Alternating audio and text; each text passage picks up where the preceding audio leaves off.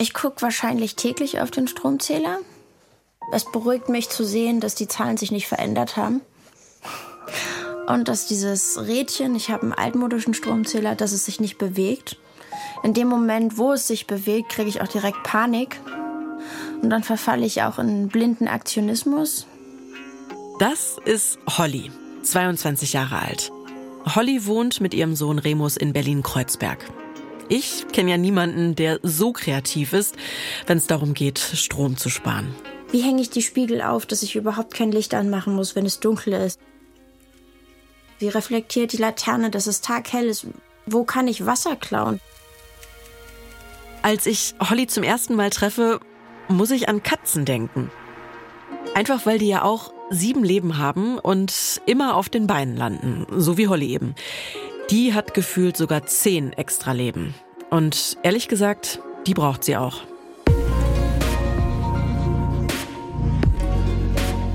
Willkommen im Schmetterlingseffekt. Das ist der Deutschlandfunk-Podcast über unsere Gegenwart.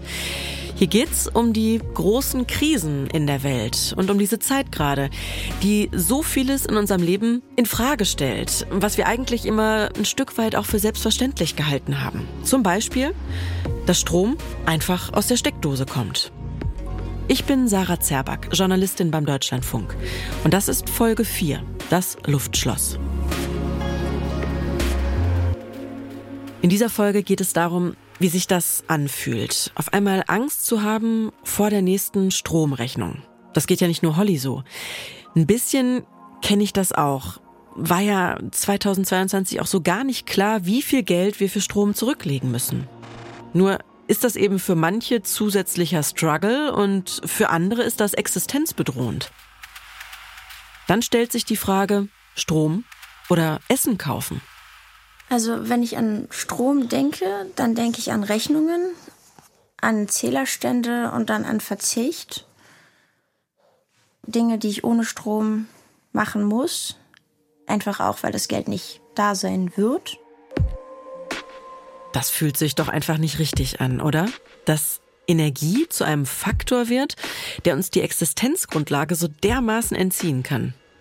Für mich hat die Krise gezeigt, dass dieses ganze System, was ja international funktioniert, einen Konstruktionsfehler hat, wenn man so will. Es drückt manche Menschen nach unten und spült andere nach oben. Und um zu verstehen, wie das zustande kommt, wie alles zusammenhängt und was wir dagegen machen könnten, habe ich Bijan Moini, Bijan ist Jurist und Autor und in seiner Jobbeschreibung, da könnte sowas stehen wie, er sucht nach Zusammenhängen zwischen uns und der Welt. Also ich versuche ganz oft, und das mache ich auch bei mir in der Arbeit, zu hinterfragen, ob Dinge eigentlich so sein müssen, wie sie gerade sind. Also du bist Jurist und Autor, ne? Das ist auf jeden Fall klar, so führen wir dich auch ein. Bist du auch so, so eine Art Public Intellectual? Das würde ich von mir selbst nie sagen. Also Aber ich, ich darf das mir, doch von dir sagen, oder? Ja, du darfst das sagen. Also ich mache mir gerne Gedanken und ich verschriftliche die auch äh, über gesellschaftliche Probleme. Wenn das einen öffentlichen Intellektuellen auszeichnet, dann bin ich das vielleicht in ganz kleinem Maße. Logisch. Wer Energiekrise hört, der denkt sofort, klar, die hat der Ukraine-Krieg ausgelöst.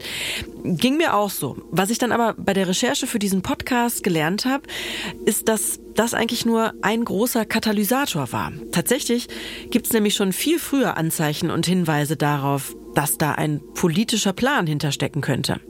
Und einer dieser Hinweise ist Putins Doktorarbeit. Als er die schreibt, ist Putin schon 45 Jahre alt, also wirklich lange kein Student mehr. Aber den Doktortitel will er wohl unbedingt und das Thema, für das er sich entscheidet, heißt Strategien bei der Nutzung von Energievorkommen und Bodenschätzen. Putin denkt also tatsächlich schon vor 25 Jahren öffentlich darüber nach, wie Rohstoffe als Grundlage für militärische Macht genutzt werden können. Als ich das gelesen habe, dachte ich, okay, das ist dann wohl einer dieser Flügelschläge eines Schmetterlings, der hunderte Kilometer weit weg und Jahre später einen Orkan auslösen kann. Und all das bringt uns also jetzt zu Holly. Zu Holly im Oktober 2022. Wir haben eigentlich drei Steckdosen und wir haben ein ganz altes System. In Hollys Erdgeschosswohnung ist genau eine Sicherung. Nur mal zum Vergleich. In meiner Wohnung komme ich auf acht. Wenn ich zu viele Sachen anschließe, dann springt die Sicherung raus, dann wird es dunkel.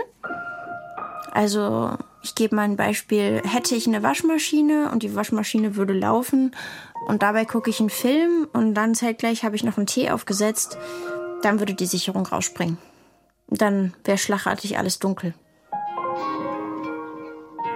Nur zur Klarstellung. Es geht hier nicht um irgendeinen Minimalismus-Hype auf Instagram. Upcycling, Zero Waste, Stromsparen, auch so ein bisschen als Pose. Holly hat einfach fast kein Geld zum Leben. Und Insta hat sie gar nicht. Ihr Handy ist fast immer im Flugmodus, spart ja auch Akku. Also, mein Onkel, der war jetzt da am Wochenende und der war völlig entsetzt. Also, er hat gleich meine Eltern gerufen, die auch in dem Haus wohnen und hat gesagt, was ist denn hier los? Da gibt es kein Bett, es gibt keinen Tisch, es gibt keinen Herd, es gibt keine Spüle, hier gibt es irgendwie ein Regal mit Spielsachen und die schlafen auf komischen Strohmatratzen. Er war total außer sich. Das war halt so für mich ein ganz klarer Beweis, dass er meine Vision nicht teilen kann. Es ist super gesund, nur auf Baumwolle und Tatmins aus Stroh zu schlafen. Und sollte mal wirklich alles ausfallen, können wir unsere Matratzen anzünden und haben mit Sicherheit für eine Woche Feuerholz. Solche Sätze haut Holly einfach so raus, im Minutentakt. So als wäre ein Bett aus Stroh das Normalste der Welt. Also ich finde es sehr schön, so wie es jetzt ist. Was ich mir natürlich wünschen würde, wäre vielleicht irgendwann eine richtige Spüle. Aber muss auch nicht sein. Man kann auch in der Badewanne abwaschen. Dadurch ist die immer schön sauber und riecht gut. Ich glaube, sie wartet dann auf eine Reaktion von mir.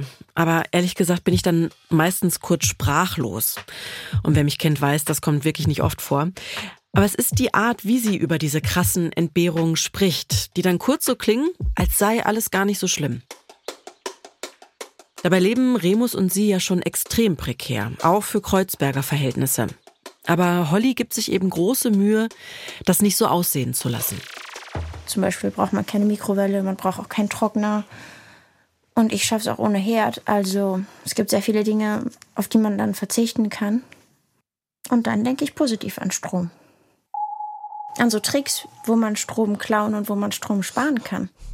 Mit Strom klauen, damit meint Holly, dass sie ihr Handy eigentlich überall lädt, eben nur nicht zu Hause. Sie versucht ständig Strom zu sparen, wie so viele andere auch gerade. Ich wasche seit dem Preisschock auch kälter und habe den Kühlschrank wärmer gedreht. Die Lichtschalter mache ich vielleicht auch noch ein bisschen konsequenter aus als früher, habe die Elektrogeräte nicht mehr im Standby-Modus laufen. Das ist für mich jetzt aber auch keine große Sache. Ist ja auch für die Umwelt nicht schlecht. Für Holly ist das aber schon eine große Sache, weil sie durch die Energiekrise immer mehr unter Druck geraten ist und damit inzwischen auch an einen Punkt, an dem sie gar nicht mehr sparen kann. Dafür gibt es sogar ein relativ neues Wort. Holly ist energiearm. Damit ist sie einer von 34 Millionen Menschen in Europa, die sich Heizen, Kühlen, Licht und Strom nicht leisten können, weil die Energiekosten zu hoch und das Einkommen zu niedrig sind. Und mit jedem Treffen mit Holly, da merke ich, wie so Stück für Stück ein bisschen was in ihr kippt. Ich bin eigentlich immer am Quatschen und sehr, sehr kommunikationsfreudig. Wenn ich an diesem Angstlevel angekommen bin, dann bin ich sehr ruhig. Dieses Angstlevel, das kennt Holly von sich eigentlich so gar nicht. Sie hat mir zum Beispiel mal von dieser Ratte erzählt, die hat eine Weile in den Rohren unter ihrer Badewanne gelebt. Also mich wird das ja in meinen Träumen verfolgen. Aber was macht Holly? Sie bleibt cool und erzählt Kleinkind Remus, dass das jetzt ihr neues Haustier ist. Ich kenne auch nicht viele Menschen, die so mutig sind, dass sie auf Spielplätzen rauchen und eben keine Angst vor den Blicken der anderen Mütter haben. Das mit Holly und der Angst ist also speziell. Und wer ihr zuhört, bei all ihren Geschichten und Ideen, der merkt, Holly braucht das Gefühl, dass es immer weitergeht, immer besser werden kann. Ich habe davor Angst, dass ich mich nicht weiterentwickeln kann. Vor Stillstand fürchte ich mich sehr. Holly lebt alleine, also mit Remus, ist alleinerziehend. Und seitdem sie immer weniger Geld hat, weil alles auch auf einmal immer teurer wird, seitdem wird auch ihr Freundeskreis immer kleiner. Wie so ein schrumpeliger Luftballon, aus dem Stück für Stück immer mehr Luft entweicht. In ihrem Alltag, da geht's eben nicht um Jungs, ums Feiern, sondern tatsächlich um Schlussverkäufe, um Coupons. Sie jobbt, holt ihr Abitur nach, schreibt auch ganz gute Noten. Aber mit den anderen in ihrer Klasse hat sie wenig gemeinsam. Genauso wenig eigentlich wie mit den anderen Eltern auf dem Spielplatz. Ich vergleiche mich trotzdem, aber ich werde dann nicht mehr traurig. Na gut, ähm, aber du kannst nicht raus ohne Jacke. Und guck mal, wir haben eine Mütze, die ist frisch gewaschen. Was hältst denn du davon? Okay, um es wie die Volksrepublik China zu machen, dann ist jetzt Handeln angesagt und keine Demokratie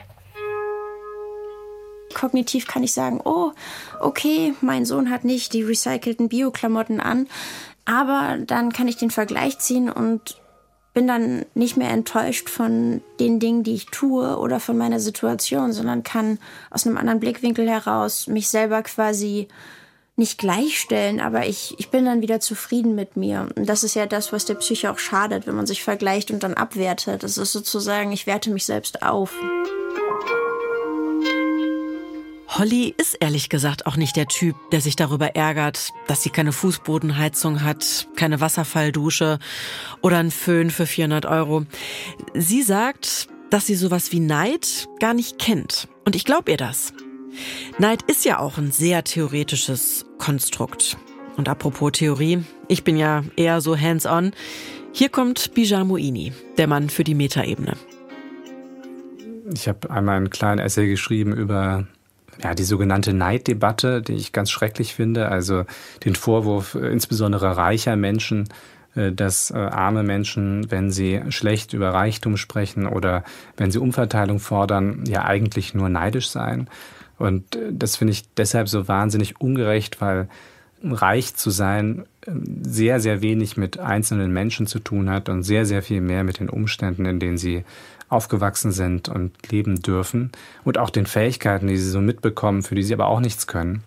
Und ähm, wenn man das jetzt mal auf die Energiekrise überträgt und was das wiederum für Menschen bedeutet, äh, die kleine Wohnungen haben, wenig verbrauchen und trotzdem darunter leiden, dass ähm, Strompreise durch die Decke gehen und äh, dem gegenüberstellt äh, sehr reiche Menschen mit riesigen Häusern, mit unendlich vielen technischen Geräten, die aber genauso weiter konsumieren wie äh, eh und je, äh, dann ja, beschäftigt mich das einfach so als Mensch schon sehr.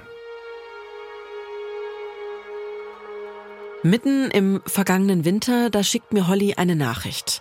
Und die klingt auf einmal so ganz anders als die anderen. Nicht irgendein cooler Spruch oder ein witziges Foto von Remus, sondern sie schreibt, ich habe wegen dem Stress mit Geld vorgestern noch Asthma diagnostiziert bekommen.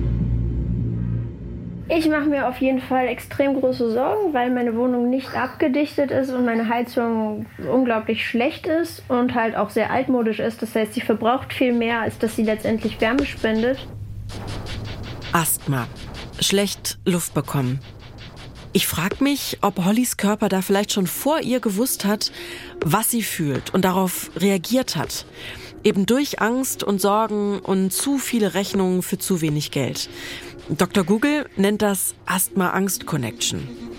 Was wir beide in dem Moment nicht ahnen, es ist nur der erste Warnschuss von vielen. Bald kann Holly die nicht mehr ignorieren.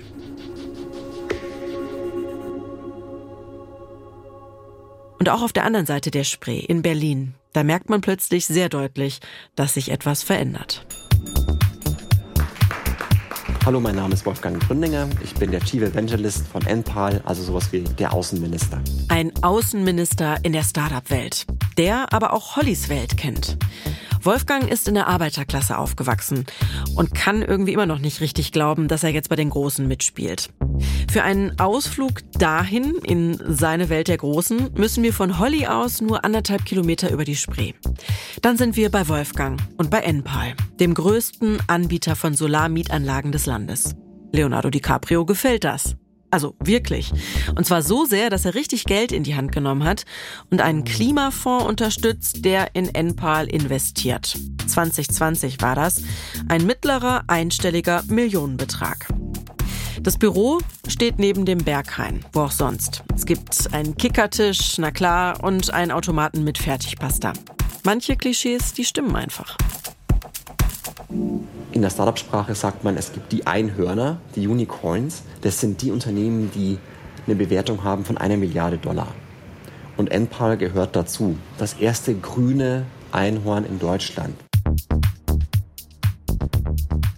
Das muss man sich mal auf der Zunge zergehen lassen. Im Januar 2023, als also Holly und alle anderen für eine Gurke im Supermarkt plötzlich das Doppelte zahlen müssen, da bekommt Enpal nochmal richtig viel Kapital dazu.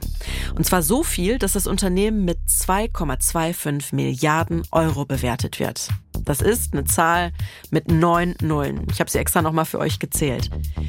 Die Sonne ist offenbar eine echte Cash-Cow. Und diese Zeit, die für Holly und andere hauptsächlich Krise ist, die ist für Enpal die bislang lukrativste überhaupt. Und, und jetzt haben wir wieder neuen Kunden gewonnen, glaube ich. Nachher klingelt wird und dann wird die Kamera so kurz in äh, die Menge geschwenkt und dann klatschen alle Kollegen und Kolleginnen und heißen neuen Kunden willkommen in der Empa-Familie. Das ist sehr, wirklich sehr, sehr schön. Die Kunden freuen sich dann immer sehr ähm, und, und äh, sind auch natürlich auch sehr aufgeregt, dass sie eine PV-Anlage jetzt bekommen. Was Wolfgang richtig gut kann, total begeistert, mit vollem Herzen, ist das Geschäftsmodell von Enpal zu verkaufen. Mir so zu erklären, dass ich kurz davor bin, das Portemonnaie zu zücken. Die Sache ist eigentlich simpel. Bei Enpal kann man Solaranlagen mieten. Und nach 20 Jahren können Kundinnen die Anlage dann für einen Euro kaufen. Dazu braucht man in der Regel dann aber ein eigenes Haus. Kommt also nicht für alle in Frage.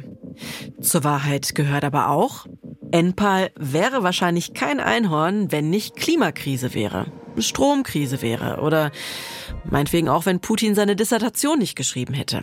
Soll heißen, Energieunternehmen wie Enpal profitieren vom Krieg in der Ukraine, auch wenn sie mit Öl oder Gas gar nichts zu tun haben. Schmetterling, ich hör dir trapsen.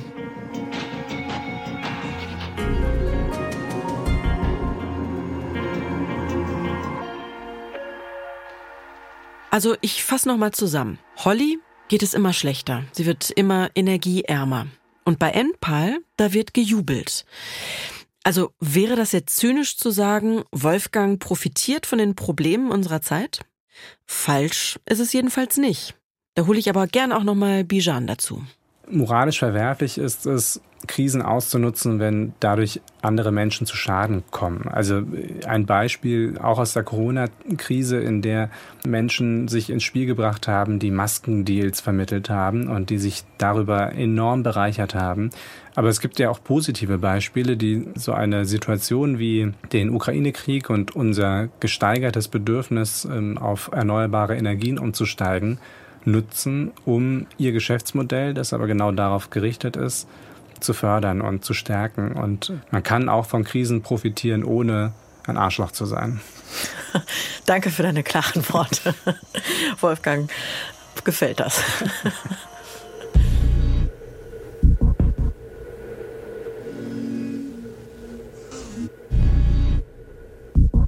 Wir sind wieder bei Holly. Seitdem die Preise steigen, seitdem auch im Supermarkt alles immer teurer wird, struggelt sie sich ganz schön durchs Leben, finanziell und gesundheitlich. Aber Holly wäre nicht Holly, wenn sie dafür nicht schon wieder eine neue Strategie hätte. Seit ich nur noch kalt duschen kann, mache ich immer diese Atemübungen, um nicht zu erfrieren unter der Dusche. Und wenn man diese Atemübungen macht, dann kann man sich ja vorstellen, man atmet warme Luft ein oder man träumt sich an einen anderen Ort.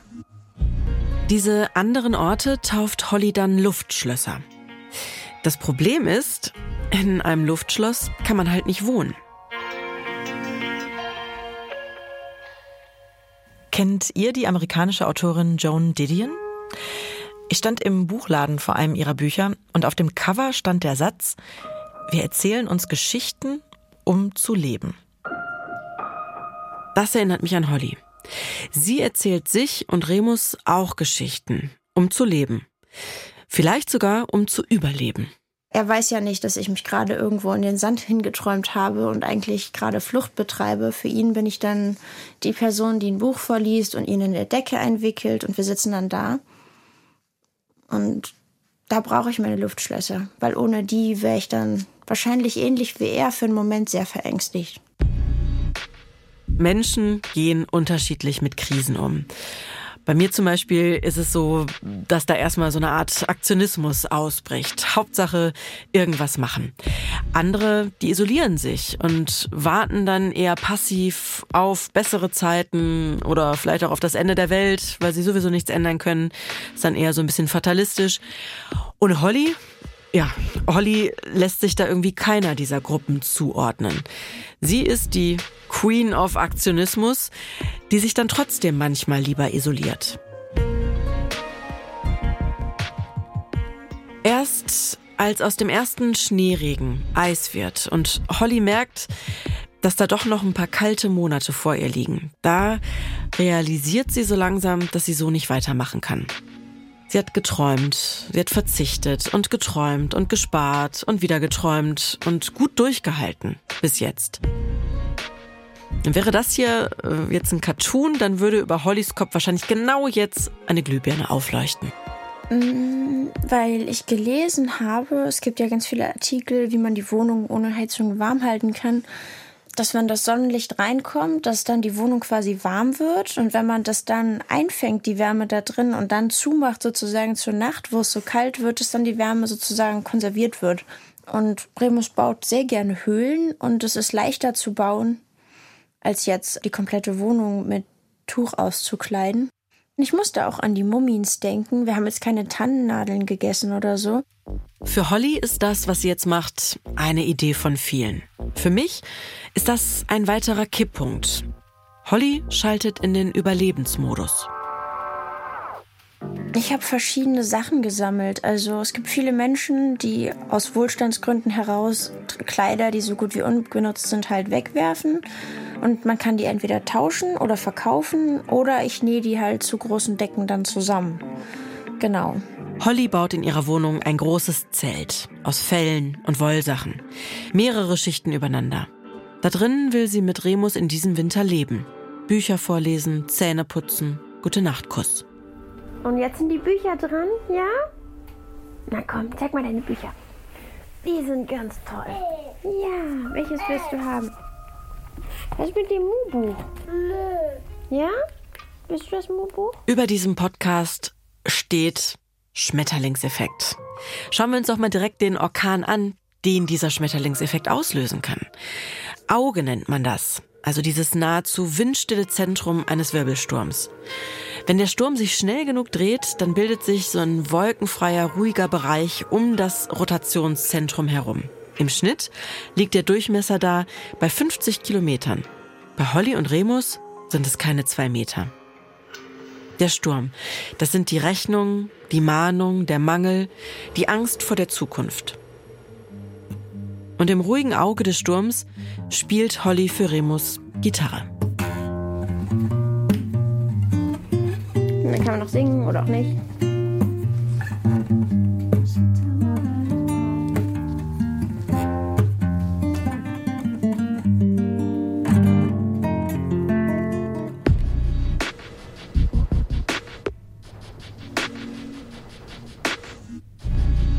Seit dem Krieg gegen die Ukraine googeln sehr viele Menschen, wie werde ich unabhängig von Strom? Über 14 Millionen Treffer gibt's da. Auf Platz 1 sind Solaranlagen. Unabhängig sein vom System also, vom internationalen Energiemarkt. Das ist am Ende der Traum, die Utopie, die Holly und Wolfgang teilen. Nur ist es für Holly eher eine Hoffnung, die sie in guten Momenten vielleicht auch für greifbar hält. Für Wolfgang ist es eine Vision, die ihn täglich antreibt. Eine Zukunft, in der alle Dächer mit Solarpanels überzogen sind. Jedes Panel auf jedem Dach erzeugt Strom. Lauter Mini-Kraftwerke. Es klingt schon wahnsinnig charmant. Das klingt so, als sei man dann einerseits unabhängig von äußeren Einflüssen und hätte andererseits auch ein viel weniger anfälliges Stromnetz selbst, das einfach ähm, ja, weniger anfällig ist für für Manipulation von außen oder auch für zufällige Materialmängel oder so, wenn nicht alles über eine zentrale Stelle fließt. Also ja, das klingt schon verdammt gut, aber es hat ja auch äh, einen Haken, ähm, nämlich dass 80 Prozent der Solarpanels, die in Deutschland verbaut werden, derzeit aus China stammen und das eigentlich nur unsere Abhängigkeiten verschiebt. Da sind wir also gerade raus aus der einen Abhängigkeit und steuern schon auf die nächste zu.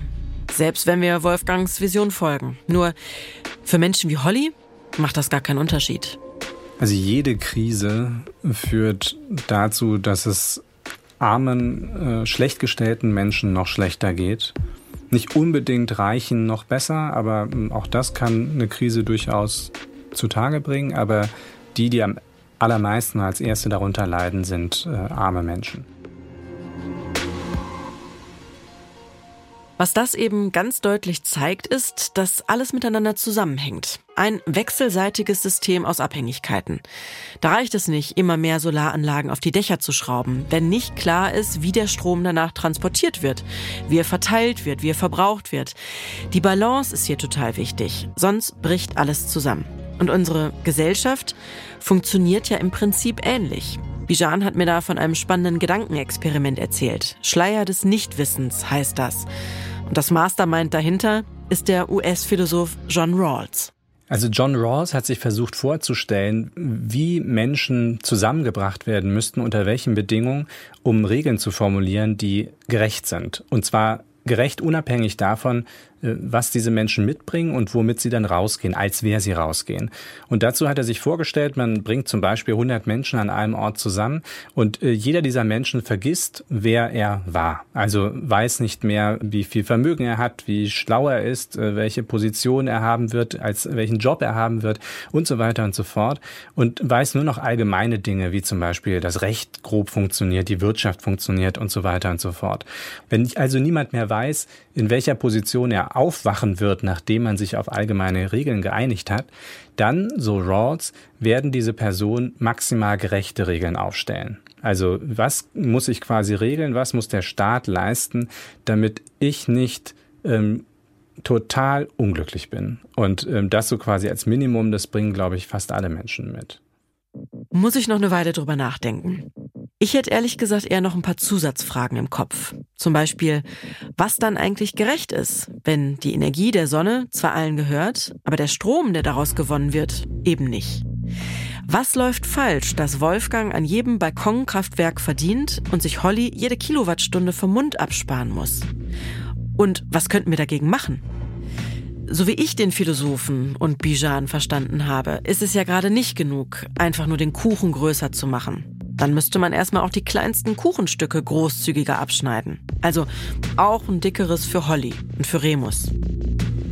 Gerechtigkeit und Fairness in einer Gesellschaft müssen eben genauso kompliziert, erfasst, ausgehandelt, gesteuert werden wie ein europäisches Stromnetz. Und beides ist nun mal gerade im Umbruch.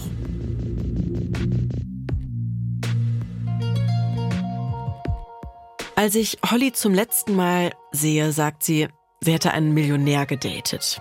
Dating-Apps. Vielleicht auch der Beginn eines Schmetterlingseffekts, wer weiß. Jedenfalls wollte der Millionär Holly helfen, raus aus der Armutsfalle zu kommen. Holly hat abgelehnt. Ich versuche ja mein Glück im Verzicht zu finden. Und dieser perverse Luxus, da würde ich mich meiner selbst schämen, glaube ich. Also, das könnte ich nicht annehmen. Holly sagt, sie lässt sich lieber vom Universum beschenken. Meine Familie war da, wir wollten einen Kinoabend machen und das Geld hat nicht gereicht für, für Chips oder für Eiscreme. Und dann habe ich diese Chipstüte gefunden, die war irgendwem runtergefallen. Und das war perfekt, es hat eins zu eins gepasst. Es war richtig schön. Wie, wie so ein Geschenk halt vom Universum. Wir guckten einen Film und da ist die Chipstüte. Es war super.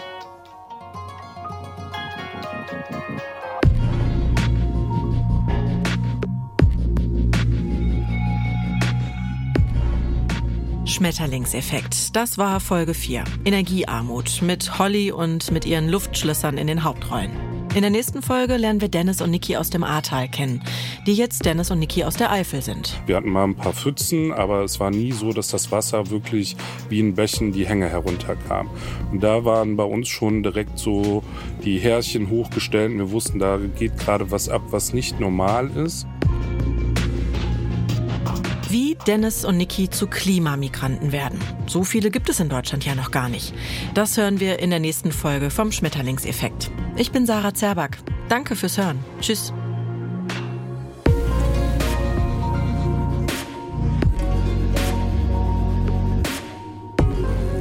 Schmetterlingseffekt, ein Deutschlandfunk-Podcast. Redaktion Jana Wuttke und ich, Sarah Zerback.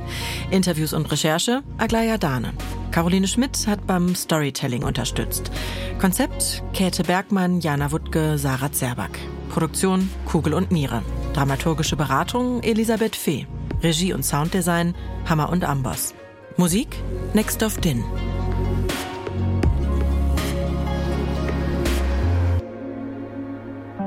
Das hier ist Deep Doku und wir erzählen euch jede Woche eine neue, wahre Geschichte aus Berlin und der Welt. Ich war sehr verliebt und er nicht. Und der war dann auch so, ja, so grausam zu uns, also schon in der Schwangerschaft. Mein Name ist Johannes Nichelmann und mein Team und ich, wir stellen euch Menschen vor, die ihr, wie wir finden, unbedingt kennenlernen müsst, weil ihre Geschichten uns alle etwas angehen.